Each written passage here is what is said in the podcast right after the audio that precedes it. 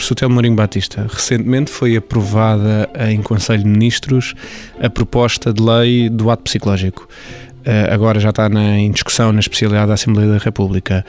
Isto é mais um grande passo para a psicologia em Portugal. Sem dúvida, é algo que nós esperávamos há muito tempo. É uma proposta de lei que uh, contém aquilo que se chama o ato em saúde. Ou seja, há um conjunto de profissões da área da saúde que veem agora aqui expresso nesta lei aquilo que é uh, um, um, são os vários atos das profissões. E isto foi sempre um desejo não só dos psicólogos, como de outras profissões de saúde, que houvesse uma clarificação daquilo que são os atos típicos da profissão e que isso ficasse estipulado ou nos estatutos ou numa lei. E quando foi da altura da mudança das leis, das ordens, por via da, da exigência que foi feita para mudar todas as leis e da nova lei de base das ordens, houve sugestões nesse sentido que uh, não foram possíveis levar a cabo e não foram à frente. Esta iniciativa traz-nos, de facto, um trabalho intenso que não foi muito visível quando se chega aqui só ao produto, mas que é um trabalho muito intenso de discussão com o Ministério da Saúde e entre as várias ordens da saúde relativa àquilo que são os atos da profissão. Este acordo é um acordo histórico, é um acordo uh, que foi naturalmente difícil de realizar, mas que foi possível. Há um consenso em torno destes atos.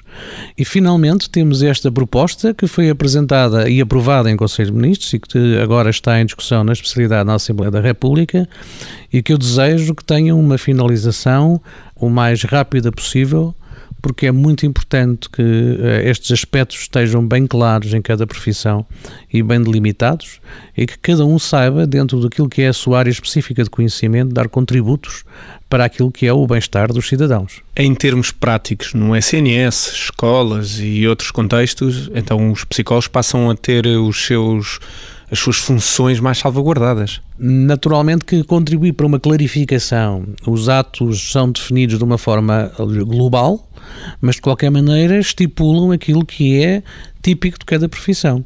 E por isso ajudam-nos, naturalmente, a salvaguardar aquilo que são atos da profissão e a perceber exatamente também qual é o nível de atuação e quais são os limites dessa atuação.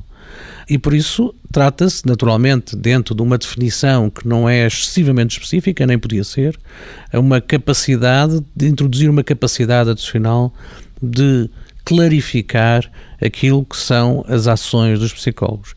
Isto, ao mesmo tempo, é, comparativamente a muitos países, sobretudo europeus, uh, um passo também uh, enorme, onde se assiste muitas vezes a uma indefinição dos próprios atos da psicologia e outros atos de saúde, e aqui este esforço, que, como eu disse, mereceu o acordo das profissões de saúde representadas no Conselho Nacional das Ordens Portuguesas, eh, foi possível chegar de facto a este documento final.